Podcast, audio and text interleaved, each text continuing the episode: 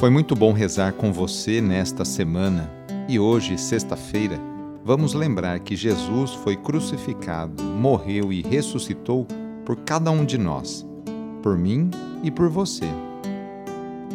Iniciemos esta oração traçando sobre nós o sinal da cruz, sinal do amor de Deus por cada um de nós. Em nome do Pai, do Filho e do Espírito Santo. Amém. Senhor nosso Deus, nosso Pai, nós cremos em vós, nós esperamos em vós, nós vos amamos. Nós vos agradecemos este dia e vos damos graças porque estamos com vida Oferecemos este dia ao Senhor com todas as nossas alegrias e sofrimentos, com todos os nossos trabalhos e divertimentos. Guardai-nos do pecado e fazei de nós instrumentos de vossa paz e do vosso amor. Ajudai-nos a observar vossos santos mandamentos. Amém. Sexta-feira, dia 18 de março, o trecho do Evangelho é escrito por Mateus, capítulo 21 versículos de 33 a 46. Anúncio do Evangelho de Jesus Cristo segundo Mateus. Naquele tempo, dirigindo-se Jesus aos chefes dos sacerdotes e aos anciãos do povo, disse-lhes: Escutai esta outra parábola. Certo proprietário plantou uma vinha, pôs uma cerca em volta, fez nela um lagar para esmagar as uvas e construiu uma torre de guarda. Depois arrendou-a a vinhateiros e viajou para o estrangeiro. Quando chegou o tempo da colheita, o proprietário mandou seus empregados aos vinhateiros para receber seus frutos. Os vinhateiros, porém, agarraram os empregados, espancaram a um, mataram a outro e ao terceiro apedrejaram. O proprietário mandou de novo outros empregados, em maior número do que os primeiros, mas eles os trataram da mesma forma. Finalmente, o proprietário enviou-lhes o seu filho, pensando: O meu filho eles vão respeitar. Os vinhateiros, porém, ao verem o filho, disseram entre si: Este é o herdeiro. Vinde, vamos matá-lo e tomar posse da sua herança. Então agarraram o filho, jogaram-no para fora da vinha e o mataram. Pois bem, quando o dono da vinha voltar, o que fará com esses vinhateiros? Os sumos sacerdotes e os anciãos do povo responderam: Com certeza mandará matar de modo violento esses perversos e arrendará a vinha a outros vinhateiros, que lhe entregarão os frutos no tempo certo. Então Jesus lhes disse: Vós nunca lesses nas Escrituras a pedra que os construtores rejeitaram tornou-se a pedra angular. Isto foi feito pelo Senhor e é maravilhoso aos nossos olhos. Por isso eu vos digo: o reino de Deus vos será tirado e será entregue a um povo que produzirá frutos. Os sumos sacerdotes e os fariseus ouviram as parábolas de Jesus e compreenderam que estavam falando deles. Procuraram prendê-lo, mas ficaram com medo das multidões, pois elas consideravam Jesus um profeta. Palavra da Salvação.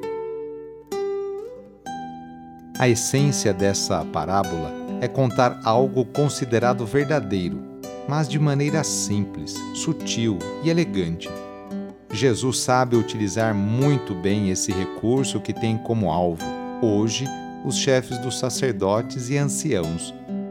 Jesus critica os líderes do povo porque esses não administram a obra de Deus como deveriam.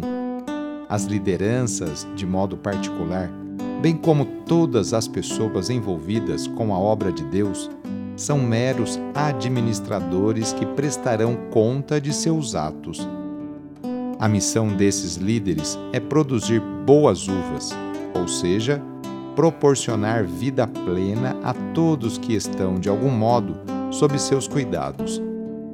Quando, ao contrário, tais lideranças são geradoras de morte, e morte aqui entendida de diversas formas, precisam ser afastadas e substituídas.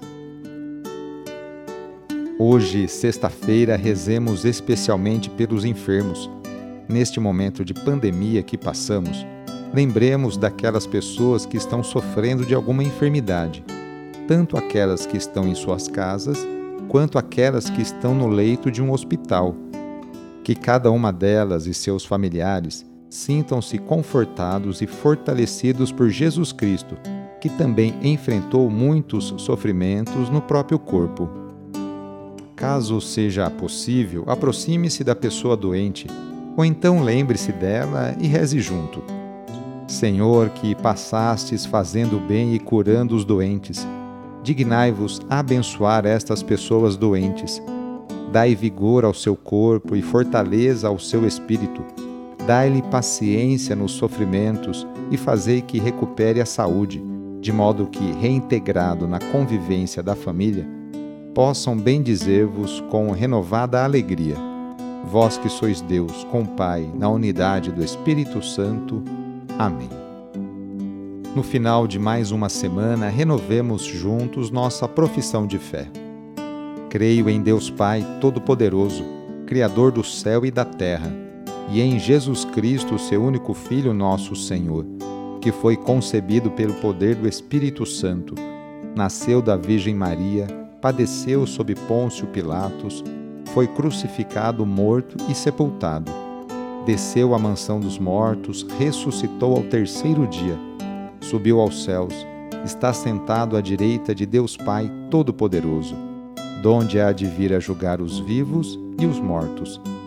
Creio no Espírito Santo, na Santa Igreja Católica, na comunhão dos santos, na remissão dos pecados, na ressurreição da carne na vida eterna. Amém. A nossa proteção está no nome do Senhor, que fez o céu e a terra. O Senhor esteja convosco, Ele está no meio de nós. Desça sobre você, sobre a sua família, sobre o seu trabalho e intenções a bênção do Deus Todo-Poderoso. Pai, Filho e Espírito Santo. Amém. Sagrado coração de Jesus, fazei o meu coração semelhante ao vosso. Foi muito bom rezar com você hoje.